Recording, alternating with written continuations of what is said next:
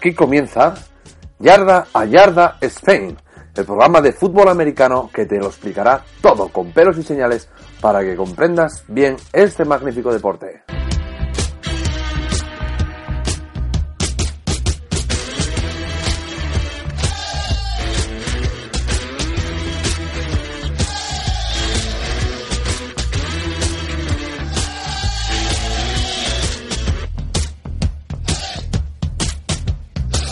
Hola amigos, bienvenidos a un nuevo programa de Yarda Yarda Spain. Hoy vamos a hablar sobre qué es lo que pasa durante un partido desde que uno se sienta delante del televisor, ¿de acuerdo? Hasta que se acaba más o menos, o bueno, vamos a hablar hoy sobre el primer eh, drive ofensivo, de la primera secuencia ofensiva. Pues vamos a explicar qué es lo que se ve en la televisión cuando uno está en la tele, o lo que uno puede ver en el campo si tiene la suerte de, de llegar a, a ver un partido.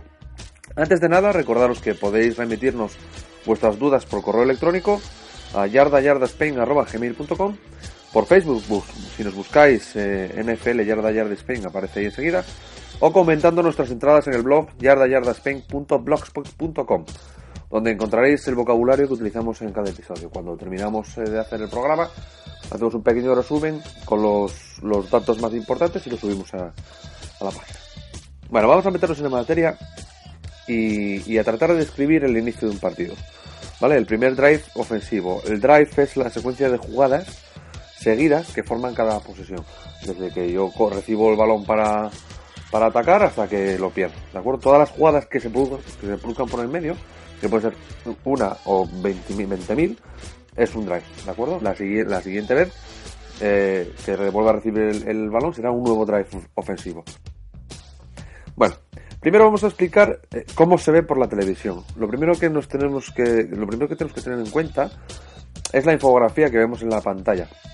Por norma general es bastante parecida en todas las cadenas de televisión que, que retransmiten los partidos de la NFL. Hay pequeñas variaciones, ¿de acuerdo? Eh, en las formas, en los colores, pero en lo esencial es igual. Lo primero que nos fijaremos es en los equipos.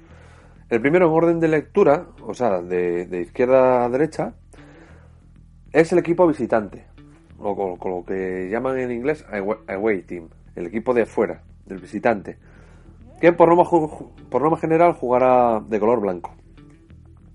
Y a la derecha el equipo local, o home, que jugará de color os oscuro. Esto puede que esté cambiando, eh, ya que la marca que diseña los uniformes, eh, que tiene actualmente el contrato de merchandising con la NFL, está experimentando con nuevas fórmulas. Eh, sobre todo por los partidos de los jueves, que son la niña fea, donde el año pasado pudimos ver un magnífico Bills contra los Jets, en los que unos iban de rojo y otros iban de verde, que fue maravilloso para los daltónicos, ¿vale? No, no, no había manera de diferenciarlos en una tele blanco y negro, por ejemplo. Ya no existen televisiones en blanco y negro, hay muy pocas, pero es un infierno. Si, si lo pensáis bien, si uno va de claro y otro va de oscuro, es muy fácil identificarlos, pero si los dos van de colores sólidos y oscuros, o, o, por ejemplo los daltónicos no diferencian el verde y el rojo, pues no, no podrían ver ese partido. Pues bueno, sí lo pueden ver, pero no saben si no, no, no sabes quién es quién. Junto a cada equipo, vamos a ver siempre los puntos que llevan anotados. Como estamos empezando el partido, es un cero. Justo debajo de ellos veremos tres marcas que indican los tiempos muertos que les quedan. Tienen tres por cada mitad, por cada dos cuartos, ¿de acuerdo? Primero y segundo cuarto, tres tiempos. Tercero y último cuarto, otros tres tiempos. Algunas televisiones indican que tienen la posición con un punto, o sea que tiene la posición del balón el equipo que lo tiene pues con un punto o, resaltando el nombre de alguna manera. Eh, eso en cada, en cada, televisión, cada televisión elige su, su manera de ponerlo y, bueno, pues lo suelen marcar, ¿eh? Algunos incluso ponen en qué yarda están eh, de manera, eh, si están en su, campo de defensa, si están en su campo de ataque, lo suelen poner arriba también. Además, veremos el tiempo de juego que queda en el cuarto, el número de cuarto, el número de down en el que se halla el equipo y las yardas restantes para el primer down. Esto lo explicamos en el primer capítulo del primer down y tal. Entonces, vamos a ver el tiempo, el, primer orden, el, el tiempo que queda del cuarto, cada cuarto dura 15 minutos, pues, pues 14,56. Eh, primera y 10, ¿no? Primer down y 10 yardas. Y luego vamos a ver el play clock, que es el tiempo que tiene el, el, equipo el equipo de ataque para poner el balón en juego. Play clock es el tiempo, tiempo de, o sea, reloj de, de jugada. Es, eh, tienen, eh, no sé cuántos segundos son, pero normalmente suelen ponerlo en la, arriba cuando son 20, quedan 25 segundos. Y, antes de esos 25 segundos tienen que, que poner el balón de juego, ¿de acuerdo? En el blog pondremos algún ejemplo de, de estos grafismos para que lo podáis ver y, y- entender un poco mejor. Lo primero es el sorteo de campo, porque es, el, coin toss que llaman el, el, el sorteo de la moneda para elegir campo o elegir posición. Los capitanes de los equipos se acercan al centro junto con el equipo arbitral, ¿vale? Y el equipo visitante elige cara o cruz. Y el vencedor de este lanzamiento elige si recibir el balón o defender en un lado o otro, ¿vale? O se empieza defendiendo. Cada cuarto se cambia del lado de, de defensa. Y al comienzo del tercer cuarto recibe el balón el equipo que no lo recibe en el primer cuarto. Por ejemplo, si vamos a ver, poner Arizona Cardinals, eh, Carolina Panthers. Eh, gana el sorteo Arizona. Elige recibir. Y Carolina de- defiende a la derecha. ¿Vale? En el segundo cuarto, Carolina defenderá a la izquierda. En el tercer cuarto, Carolina volverá a defender en la derecha y además recibirá el balón. ¿Vale? Porque recibió el balón el Arizona en el, en primer, en el primer cuarto. Y van cambiándose a cada cuarto, van cambiándose de sitio de defender. Eso creo que es o un tema televisivo o un tema de, verlo en el campo. No, no lo sé exactamente por qué. Tendría que investigar un poco más sobre ello. Una vez hecho esto, se procede al kickoff o a la patada de inicio, que dará lugar al retorno del equipo que recibe el balón, que tratará de avanzar el máximo número de yardas antes de que les pare la defensa. Esto lo vamos a ver con detalle en otro capítulo, cuando hablemos un poco más adelante de ese tipo de jugadas y de los equipos especiales, que son formaciones distintas a las que habitualmente desarrollan el juego. Hablaremos de ello en futuros capítulos. Hoy nos vamos a ir directamente al inicio de, al inicio de Drive.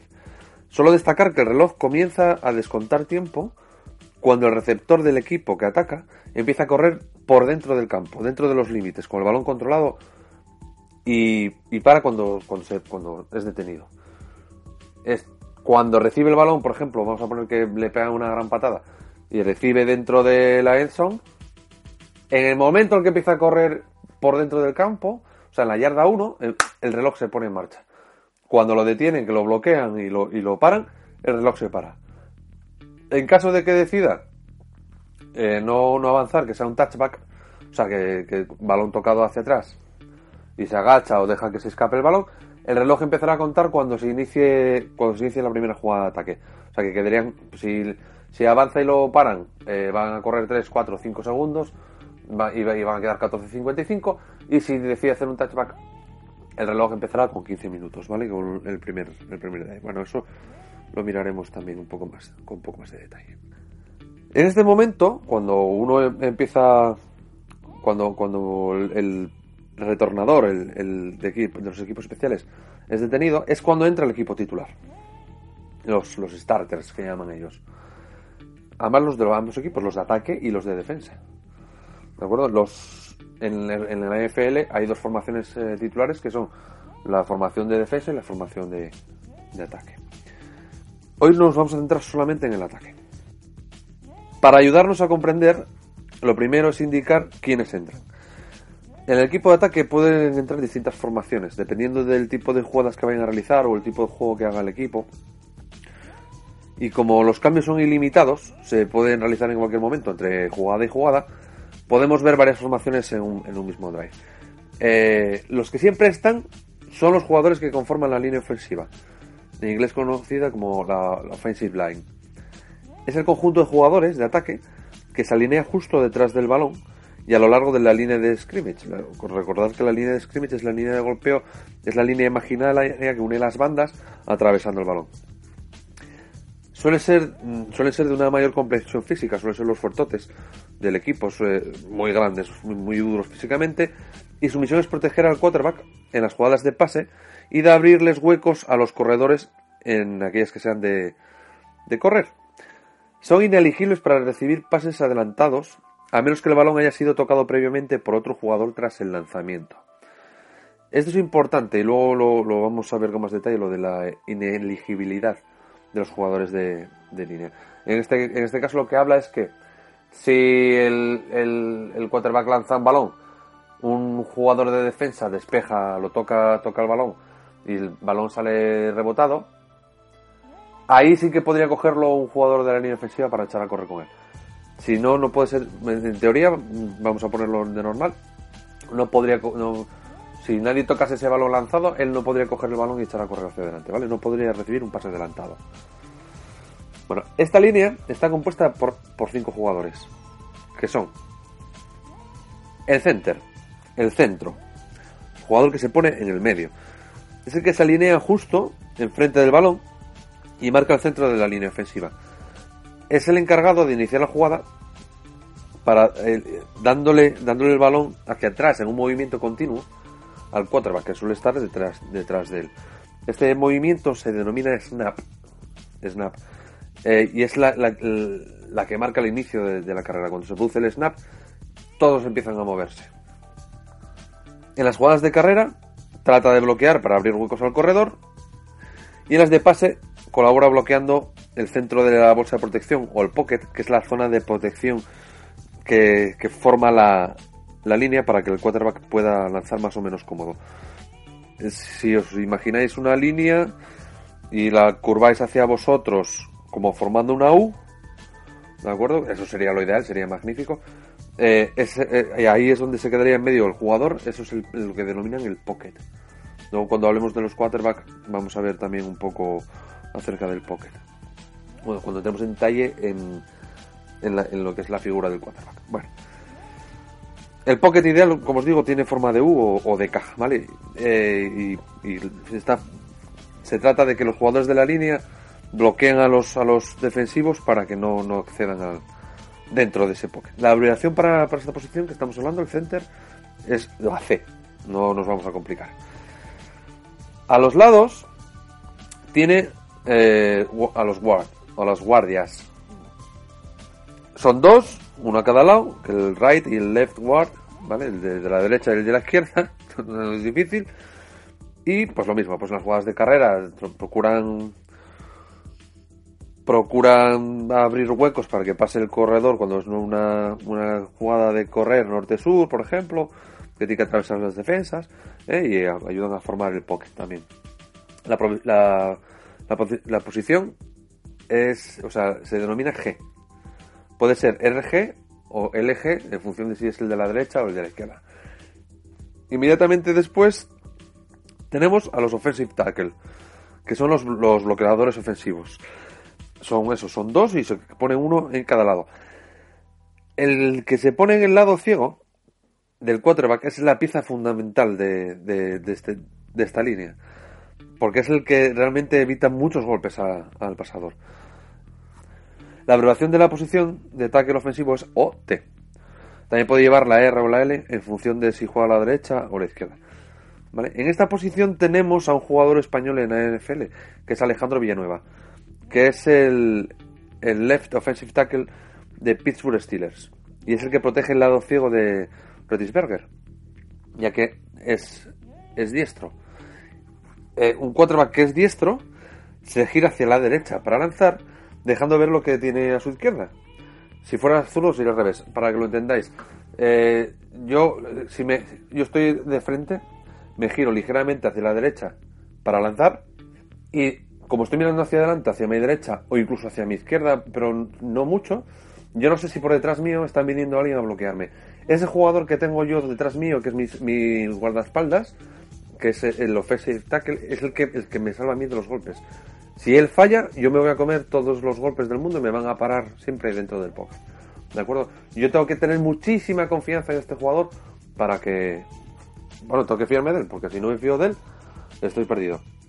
Bueno, pues ahí tenemos a un jugador español que es Alejandro Villanueva. El año pasado jugó de titular a partir de la segunda parte de la temporada gracias a la lesión de su compañero. Y cuando su compañero se recuperó no, fueron capaces de quitarle el sitio.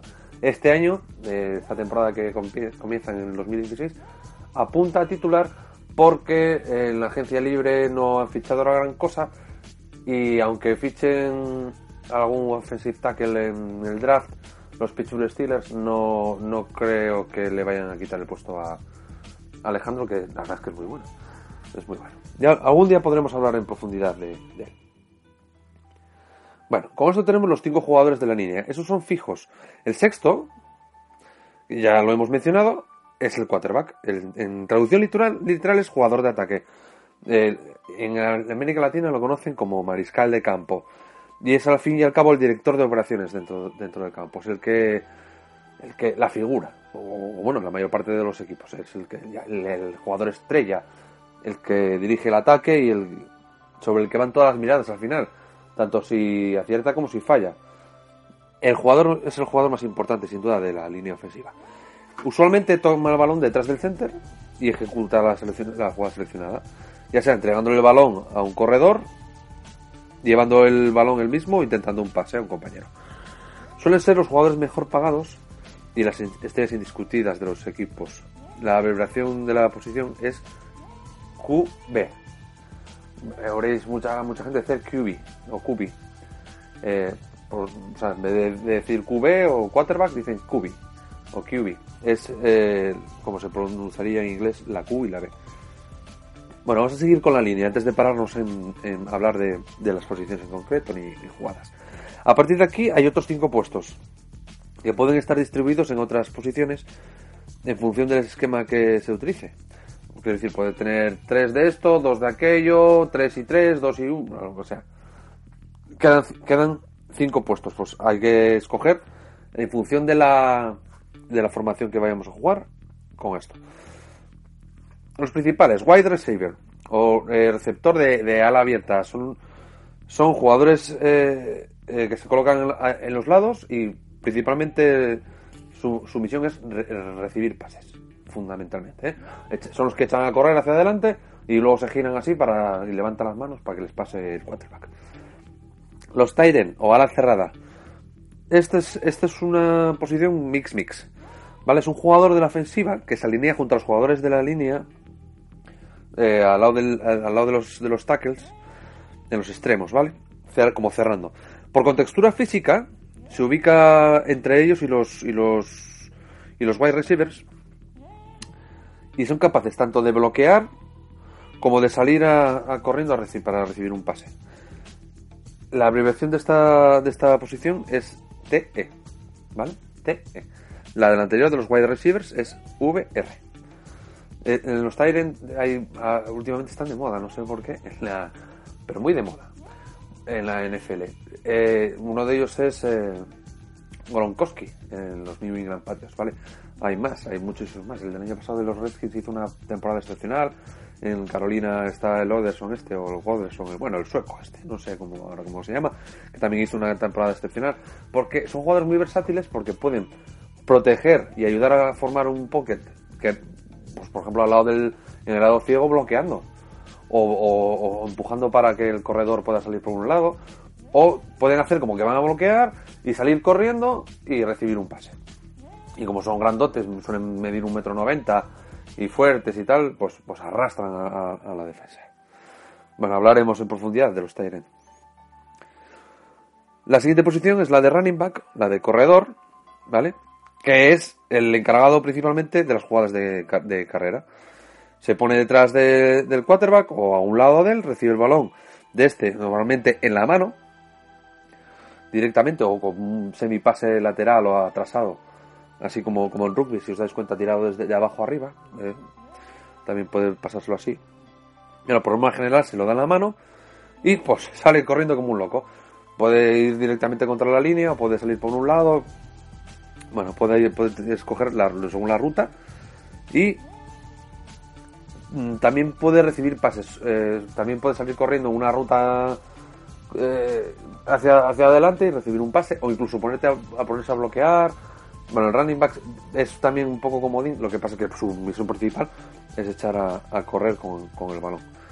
Es importante, por ejemplo, en las jugadas de lo que se denomina option, eh, que es que el quarterback en último momento elige si le da el balón al running back o si se lo queda para lanzar o para hacer otro tipo de jugada. Lo veremos más adelante, la- ese tipo de jugadas también.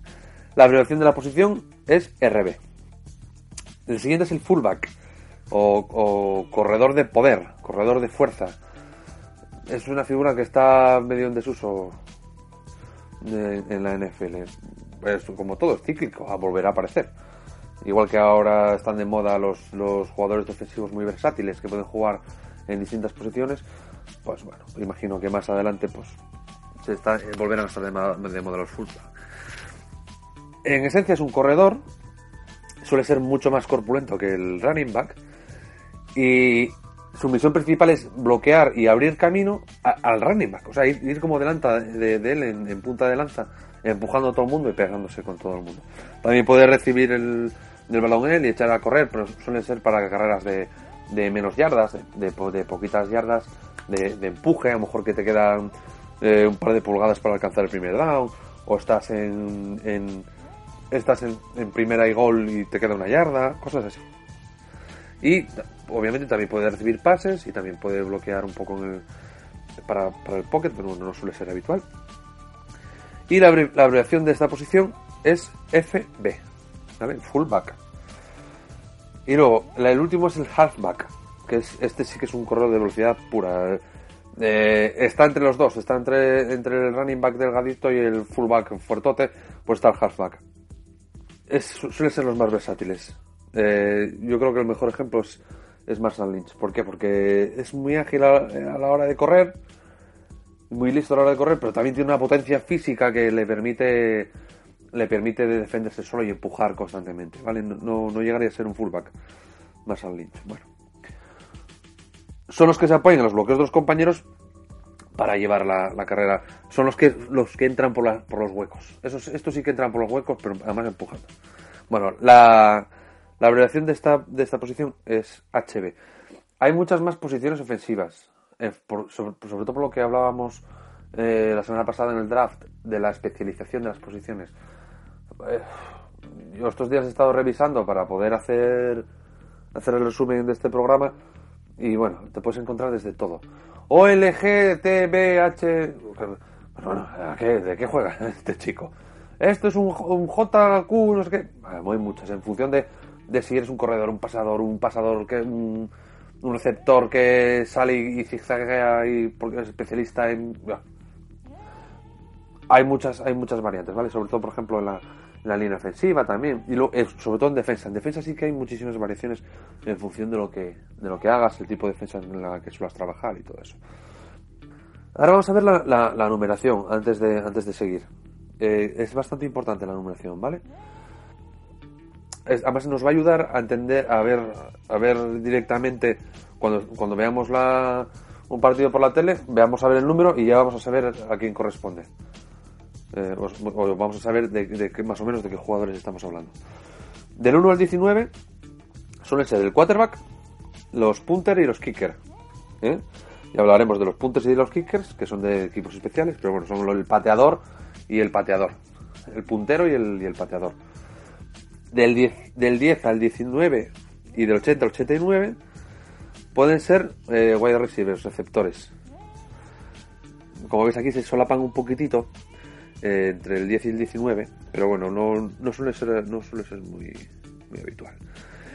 Del 20 al 49 son eh, running backs y jugadores defensivos de la línea secundaria. Del 50 al 59 o del 60 al 79 el center. Del 50 al 59 o del 90 al 99 los linebackers o apoyadores. Estos son jugadores de defensa, ¿vale? Del 60 al 79, los tackles ofensivos y los guardias, ¿vale? Los guards. Del 60 al 79 o del 90 al 99, eh, defensive end y defensive tackles, o sea, jugadores de defensa. Y del 80 al 89, los Tyren o los, los alas cerradas. No es muy, muy complejo, ¿eh? vamos a poner la numeración en el blog para que lo veáis. Pero bueno, eh, es muy importante lo de los números. El 0 y el doble 0 no están permitidos. ¿Por qué es importante? La regla para la numeración de la NFL es la misma que para la NCAA y es la siguiente. Los números elegibles para recibir un pase adelantado son del 1 al 49 y del 80 al 99. Y que la ofensiva debe contar con al menos 5 jugadores de línea no elegibles para coger pases con números entre el 50 y el 79. Por tanto, los jugadores que son restringidos a cierta numeración son los receptores, corredores, quarterbacks, que son los que utilizan números elegibles, y la línea ofensiva utilizará números del 50 al 79. En defensa, los jugadores de defensa, en teoría, pueden utilizar el número que quieran mm, sin, sin restricción, en teoría. ¿vale? Eh, ¿Por qué es importante los números? Por lo que hablamos de la elegibilidad, elegibilidad o no de un receptor. Los árbitros no se van a parar a mirar si es o no es elegible. Simplemente van a mirar el número que lleva en la espalda. Si no, si no es un jugador elegible, lanzan un pañuelo amarillo al aire, como veremos cuando hablemos de los árbitros. Es la manera de señalizar la falta y darán por, por nula la jugada por ineligibilidad del, receptor. Bueno, vamos a empezar con, con, con lo gordo. Vamos a partir de una formación relativamente habitual, eh, sencilla y que todo el mundo pueda comprender, con tres receptores abiertos o tres wide receivers, un tight y un running back. Cinco jugadores, tres, tres receptores abiertos, una ala cerrada y un corredor. Con estos cinco jugadores ya tenemos los 11 que llevarán la primera secuencia ofensiva, el primer drive. ¿Vale? Os, recuerdo que tenemos los 5 de la línea, el quarterback 6, 3 receptores 9, el Tyrant 10 y el corredor 11. Muy bien.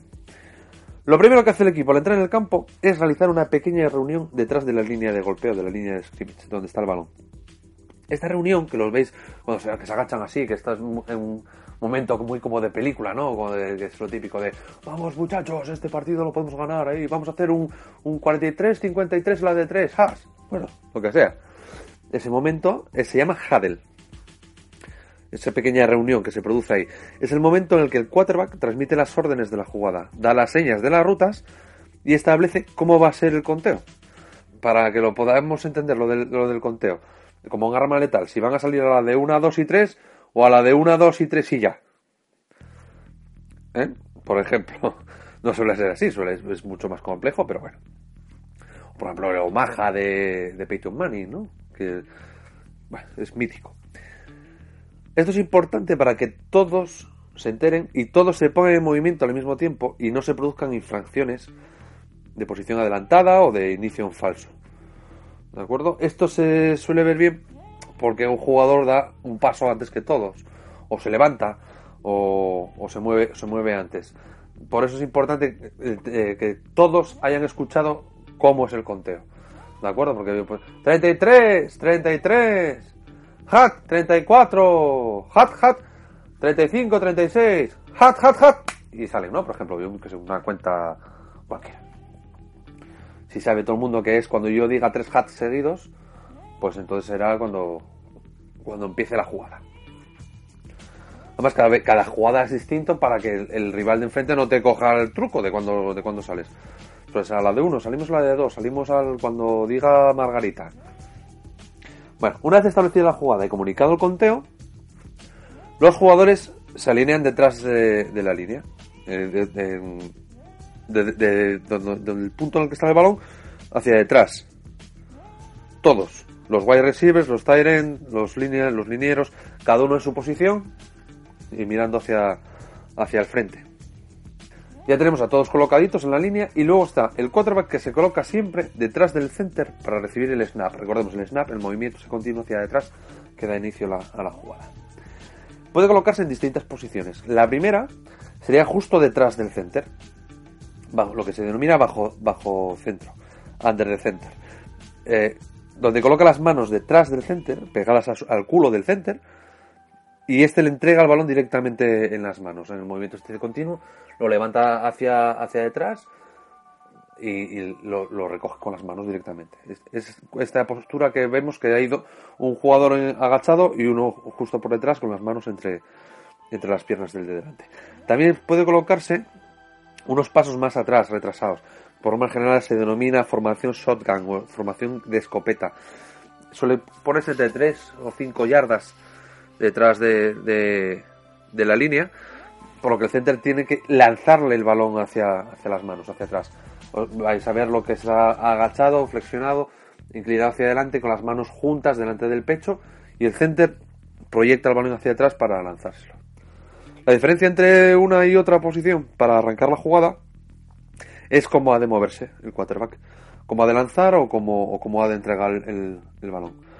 Eh, por ejemplo, Peyton Manning prefería jugar en shotgun, prefería eh, jugar un poco más retrasado, porque le permitía leer mucho mejor el juego, sobre todo la defensa, y lanzar antes de que se deshiciera el pocket. Y no le gustaba salir eh, antes del centro, no, le gustaría no le gustaba salir de bajo el centro porque era muy lento de pies, corría, vamos, fatal. Y en las jugadas diseñadas para lanzar no, no se encontraba cómodo ni le daba tiempo a coger una buena postura de lanzamiento. Tener en cuenta que eh, si estoy bajo centro y yo recojo el balón, tengo que dar dos, tres pasos hacia atrás, casi de espaldas a, lo que está ocurriendo, volver a colocarme otra vez de frente y, poder lanzar. Porque si voy corriendo hacia detrás, muy posible, lo, más probable es que me caiga, que me tropiece, o que a lo mejor el running back no se sepa la ruta y se me ha cruzado por detrás, me he tropezado, me he caído, bueno, y la tenemos liada.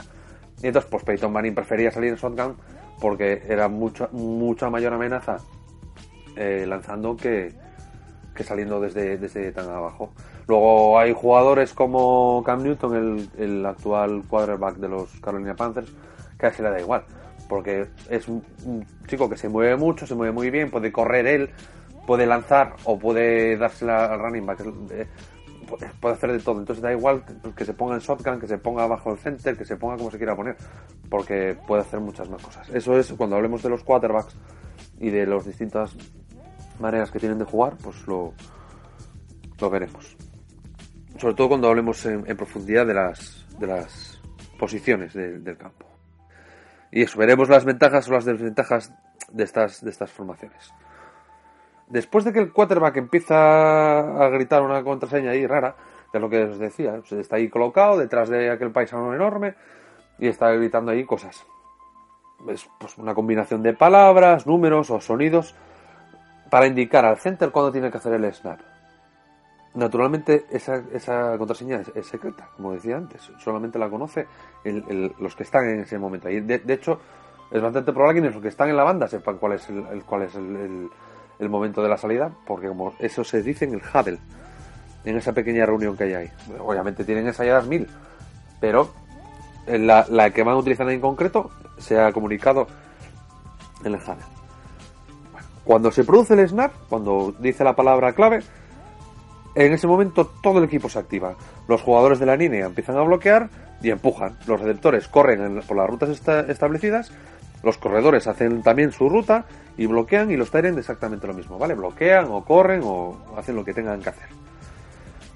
El quarterback ha recibido el balón se mantiene dentro del bolsillo del pocket y en este momento solo tiene tres opciones. Dársela a un running back o a un fullback para que salga corriendo por su ruta. ¿Vale? Esos son décimas de segundo. Recibo el balón y lo entrego a un lado y sale corriendo. Lanzar el balón hacia uno de los receptores, con lo cual tendré que esperar un poco a que cada uno haga su ruta y, permanecer dentro del pocket, dentro de, lo que, dentro lo que pueda. O la que es la menos habitual, o la que era menos habitual hace un tiempo, ahora ya se empieza a ver un poco más, eh, es, es que el quarterback eche a correr hacia adelante con el balón como antes mencionábamos a Cam Newton, Cam Newton es capaz de cuando, el, cuando se colapsa el pocket, cuando se rompe, salir corriendo con, con él. O incluso salir corriendo por un lateral. Él es capaz de hacer jugadas de, carrera. Bueno, es, no es lo habitual. Lo, el quarterback suele lanzar el balón o entregárselo al running back para que, para que se desarrolle la jugada. Pero tiene la opción de salir corriendo. Vamos a suponer que en esta primera jugada esta que estamos relatando es de, carrera. ¿Vale? El quarterback se coloca bajo el centro, recoge el snap, da dos o tres pasos hacia atrás y se lo entrega en la mano al running back que tenemos en la formación. Este tratará de buscar el hueco, el intervalo, en inglés conocido como gap, que le abren los compañeros. y además entrará por el gap designado en, la jugada. Tiene un nombre los, los, los gaps. Pues puede ser A, B, C, D, bueno, o 1, 2, 3, 4, que es el A, es el que hay entre el center y el, y el guard de la, de la izquierda, el B es el que hay entre el guard y el, tackle, el C es el que hay entre el tackle y el tight end, ¿vale? Pues en función del, del ese gap, ese espacio, intervalo que abren los, compañeros el hueco, es por donde tiene que pasar. Las jugadas están diseñadas para, para abrir un hueco en concreto en la defensa. Muchas veces, si os fijáis en lo que pasa en la defensa, veréis, sobre todo en las jugadas de carrera, veréis cómo se abren por algún sitio, cómo tratan de, abrir hueco en un sitio en concreto, porque es por donde tiene que pasar el running back, es lo que tienen diseñado, es por donde tiene que pasar. Puede salir o no puede salir, pero ahí por ahí, por ese hueco es el, por, el, por el que está diseñado para la jugada. Bueno, puede ser eh, la, jugada puede estar diseñada para ser una norte-sur, o sea, vertical, de detrás hacia adelante, por los laterales, eh, por, por, un hueco que se que se rompa por, en, por, uno de los laterales, o por fuera de la línea, rodeando, aprovechando los bloqueos de los tight incluso de, los wide receivers que pueden distraer a, los jugadores defensivos y bloque, hacer pequeños bloqueos. Distintas rutas y distintas opciones. Pongamos que avanza unas 5 yardas y lo paran dentro del campo. Dentro del campo. En esta jugada el reloj comienza a correr en el momento en que se produce el snap y no se detiene. Eh, porque han, han, parado al corredor con posesión del balón dentro del campo. Dentro del campo. El reloj sigue corriendo. El reloj está corriendo, ¿de acuerdo? Los árbitros colocan el balón en el punto de máximo avance aunque los bloqueos, la defensa lo, haya retrasado un par de pasos al corredor, aquí vamos a, poner el balón en, máximo avance, el punto de, de que más lejos ha, llegado, e indican que se puede seguir jugando. En este momento es cuando se pueden producir los cambios, estos que hablábamos, ilimitados, ¿eh? aunque nosotros vamos a mantener la formación, pero aquí es donde podemos cambiar eh, el receptor por receptor, o cambiar un, quitar un receptor y meter un tight end, o sacar al running back y quedarnos todos con receptores. Bueno, en este momento es cuando podemos hacer los cambios. Se produce un nuevo huddle, una nueva reunión, y el entrenador o el coordinador ofensivo del equipo transmite las órdenes de la jugada al quarterback mediante los cascos que llevan integrados, ¿vale? Los audífonos que llevan integrados en el casco. El quarterback dicta las órdenes y los jugadores vuelven a alinearse otra vez en la línea de, scrimmage, detrás del balón, como haya indicado la jugada. En este caso estamos en segundo y cinco. En el segundo down oportunidad y nos faltan 5 yardas para alcanzar el primer down. Aquí tenemos una formación shotgun, es decir, un quarterback que está un poco re retrasado. Se produce el snap y todo el mundo se mueve. El quarterback manda un pase hacia el wide receiver de la derecha y como está bien defendido, no logra cogerlo, se cae al suelo dando lugar a un pase incompleto. En este momento el balón está muerto y se detiene el reloj que hasta ahora había estado corriendo. Durante todo este rato que se ha producido el HUD, el que se, nos colocamos, que eh, se produce el snap, el, el, reloj está corriendo. El reloj se ha detenido en el momento que el árbitro ha pitado cuando al, receptor se le ha caído el balón. Estos aspectos del reloj son importantes porque influyen en el control del juego o en el control de, del reloj.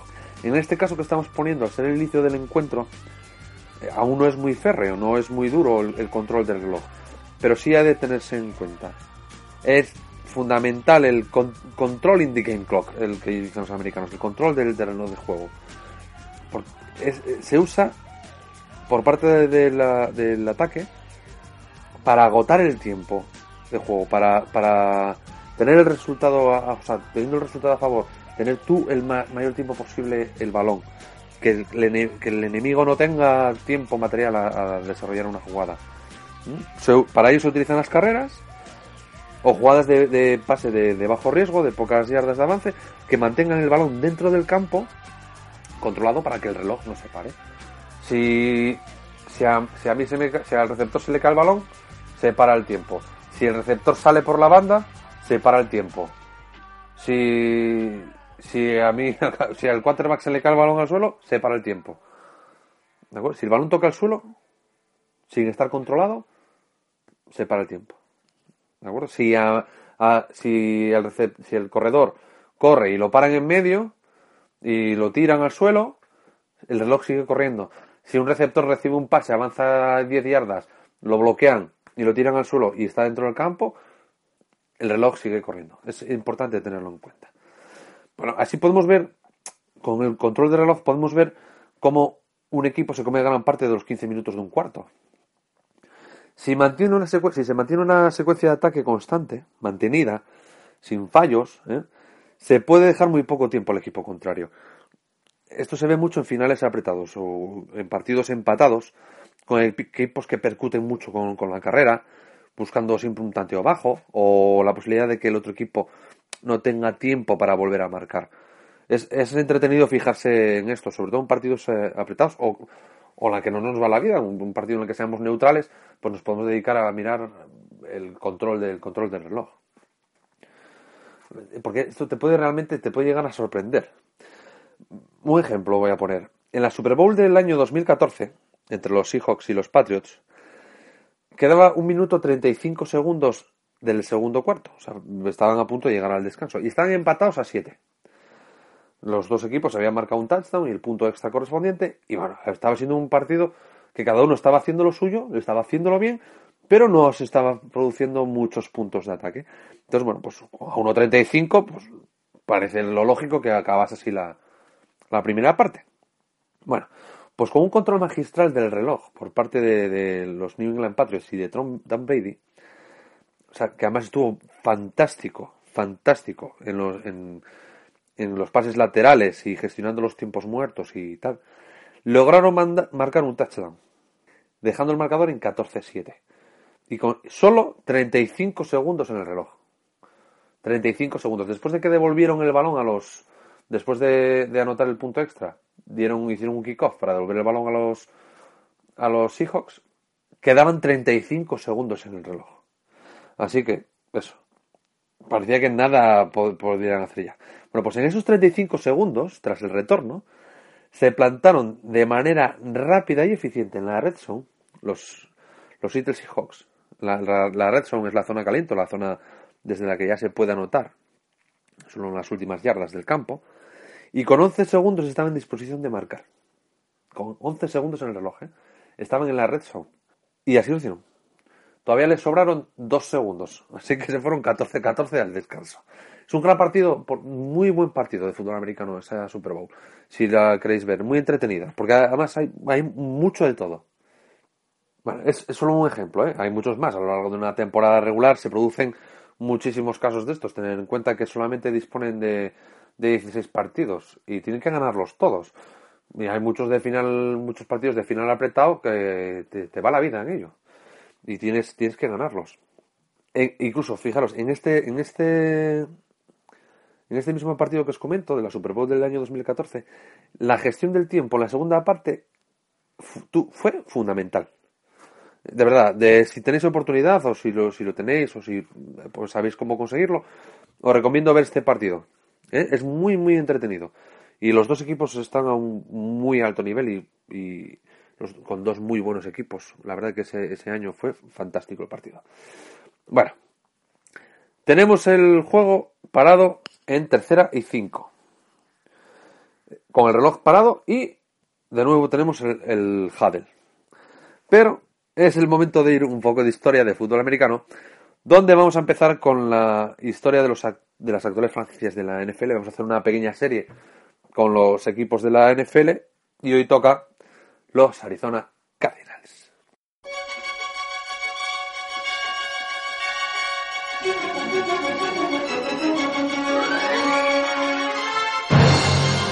Historia del fútbol americano.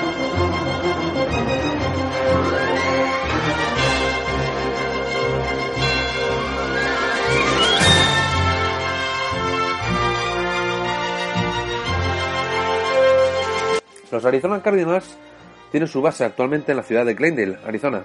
Visten de blanco y rojo, rojo cardenal, que es el pájaro, ¿eh? no el religioso. Es el equipo más antiguo de la NFL y junto con los Chicago Bears es uno de los clubes que quedan de los fundadores de la NFL en el año 1919.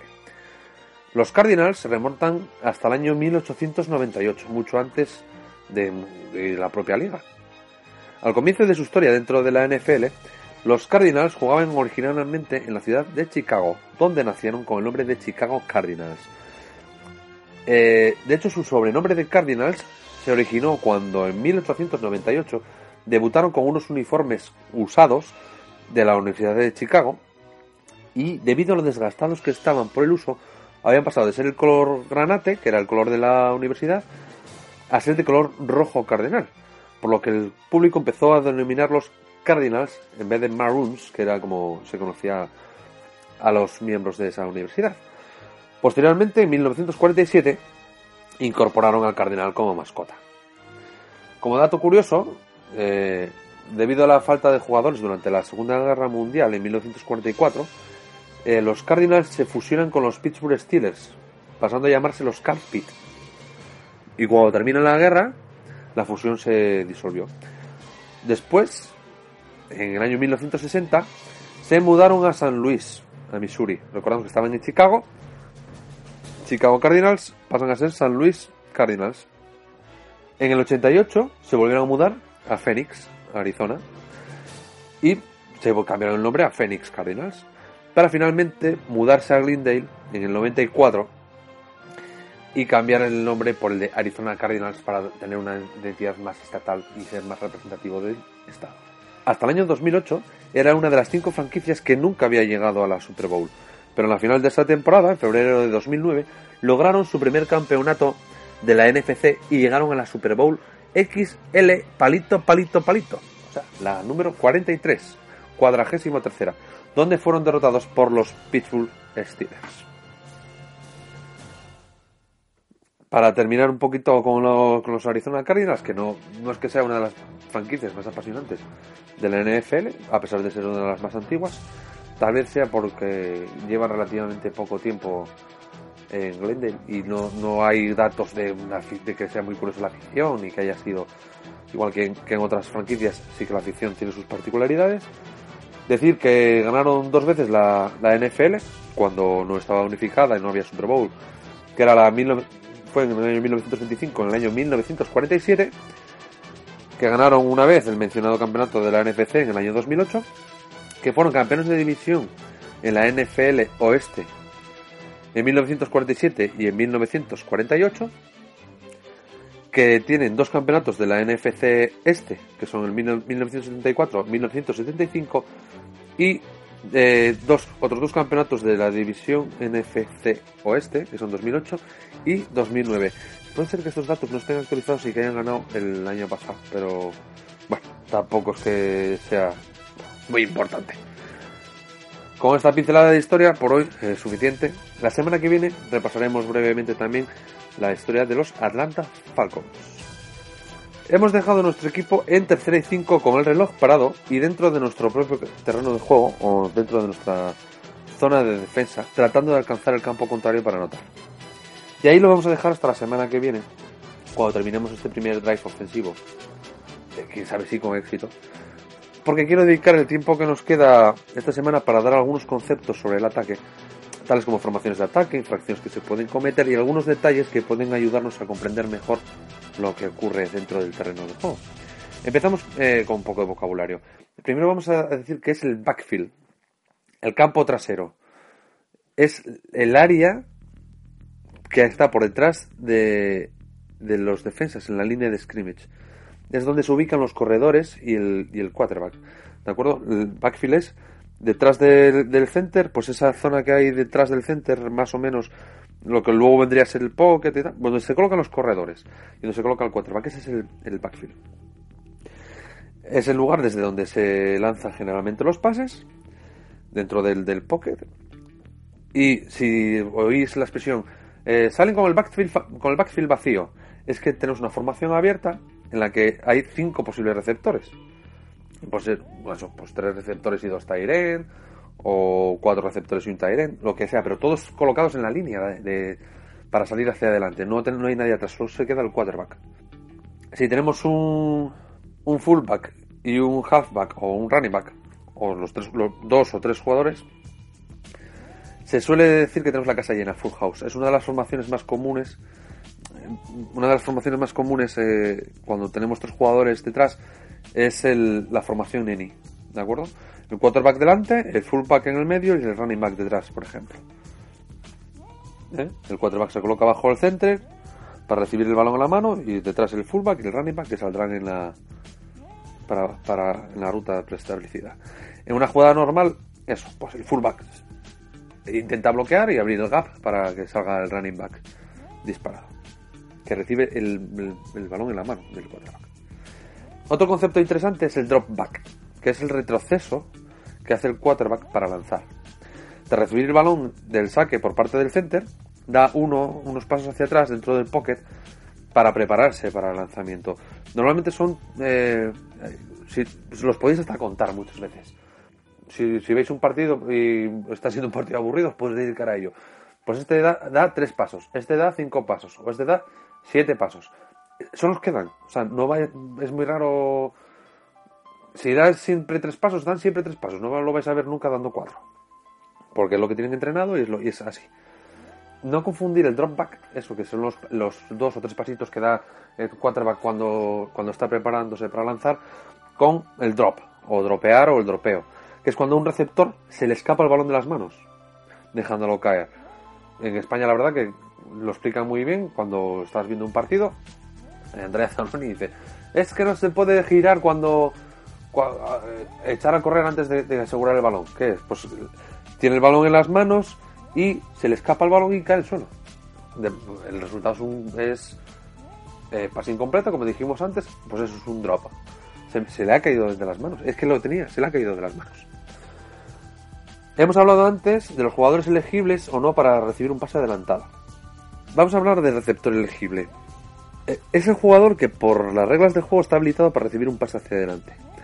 Todos los jugadores ofensivos son elegibles excepto los linieros, o sea, los que están en la, línea de, defensa. ¿eh? El centro, el guard y los tackles. Pero en determinadas jugadas, el equipo que ataca puede hacer un tackle elegible. ¿eh? Puede hacer que uno de los bloqueadores sea elegible para recibir el balón. El jugador tiene que presentarse eh, o colocarse como corredor, como receptor o como Tyrant, que es como se suelen colocar en el Tyrant, y tiene que decírselo al árbitro. Se lo tiene que decir al árbitro que lo anuncia por el micrófono o que se lo anuncia al equipo contrario, les dice, señores, este señor es en esta jugada está habilitado para recibir un pase. Tiene que comunicarlo, ¿eh? Usualmente estos jugadores no reciben el pase, no suele ser, no suele ser habitual. Pero si lo hacen, bueno, es espectacular porque suele ser cuando veis esos gorditos corriendo y que empujan a cualquiera, ¿sabes? Pero bueno, ellos lo que se dedican es hacer su ruta y despistar para qué, para abrir la defensa para una cosa, para una cosa en concreto. Porque bueno, eh, claro, son gente muy grande, que relativamente poco hábil, y a lo mejor pues lo que se busca pues puede ser un, un enfrentamiento con un jugador de menos peso y menos fuerza, claro. Y ahí si hay una ventaja clara, a lo mejor ahí sí puede recibir. Pero no es lo habitual, ¿eh? Lo habitual es que salgan para, para romper esa defensa y que otro jugador pueda aprovechar ese hueco. Eh, los Patriots en los últimos años lo, utilizan mucho. De hecho, pueden tener, suelen tener esas declaraciones. Yo algún partido que he visto de ellos, pues, pues protestando los otros equipos, haciendo challenge, haciendo porque oye, que es que no nos avisaron tal, sí, sí, sí, se avisó, sí, sí, sí, es que el árbitro dijo que era elegible, o, no lo dijo, tal, bueno. Es importante comunicar bien la jugada, ¿eh? se tiene que enterar todo el mundo, porque si no, si no se hace y se detecta, que, el, que el corredor está haciendo una jugada en la que puede ser elegible para el pase, puede ser un puede ser una, una sanción por jugador no elegible, ¿eh? que lleva la pérdida de, yardas, no de down, de, yardas. Esto es que te sancionan con con 5 o 10 yardas y tú retrasas el balón y tienes que repetir el down. Si estás en primera y 10, te retrasan y estarás en 15, en primera y 15. ¿Vale? En segunda y 7, pues te retrasan y estás en, segunda y 12 siempre que se haya producido un avance respecto a la zona neutral, claro. Si la jugada se detiene por detrás de la línea del golpeo, la defensa puede declinarlo o no la sanción en función del resultado de la jugada y puede dar lugar a la pérdida de yardas y pérdida de down. Pero bueno, eso lo veremos cuando hablemos de las opciones en las sanciones. La zona neutral es el espacio delimitado por la posición del balón antes del inicio de la jugada. Es el límite natural entre las líneas de ataque y la línea de defensa y en ese espacio ningún jugador eh, puede, puede estar, ni lo puede invadir antes del arranque de la jugada, antes del snap. Eh, por regla general, el espacio es del, largo de un, balón, suele ser un, pie. Y la, falta es invasión de la zona neutral, que es 5 yardas, y repetición del, del, down. Si, si, lo hace la, el, el equipo de ataque. Si la infracción es de la defensa, se denomina offside, fuera de lugar, y los árbitros, eso, lanzan el pañuelo y dejan que la jugada siga. Eh, sería una jugada libre. La penalización es la misma, son 5 yardas y la repetición del down. Eh, pero si la jugada resultante es mejor, el equipo que ataca, pues un programa general lo que hace es declina la falta y se queda con el resultado de la jugada. Vamos a ver. Cuando se produce una invasión de la zona neutral por parte del equipo de ataque, se pita inmediatamente la falta y se retrasa el balón 5 yardas y se repite el down. ¿Vale? Primera y 10, falta, primera y 15. Cuando la falta la comete el equipo de defensa, esta invasión de la zona neutral, el árbitro lanza el pañuelo, pero no silba como el silbato, y la jugada se produce igual, o sea, se realiza el snap y la jugada se desarrolla con, completa normalidad. Si avanzan 20 yardas, pues se quedan con el resultado de la jugada. Dice, no, no, no queremos que se pite la falta. Si el balón acaba un pase incompleto, sí, sí, queremos que, cobrar la falta. Entonces, en vez de ser primera y 10, sería primera y 5. Si tenéis alguna duda al respecto, pues me ponéis un mensajito y no hay ningún problema. Bueno, con esto acabamos el programa de hoy. Eh, esperando que os haya resultado un poco de interés y dejando ahí la cosa en vilo para la semana que viene, que tenemos ahí el equipo en tercera y cinco, ¿vale? Donde vamos a ver la segunda parte del drive ofensivo y veremos cómo se puede resolver esta tercera oportunidad y sus cinco yardas que tenemos en, nuestro propio campo. Recordad que podéis consultar el vocabulario del podcast en el blog yardayardaspain.blogspot.com y que podéis poneros en contacto por medio del correo electrónico en yardayardaspain.gmail.com o en Facebook NFL Yarda Yarda Spain. Un cordial saludo a todos y gracias por escuchar. Hasta la semana que viene.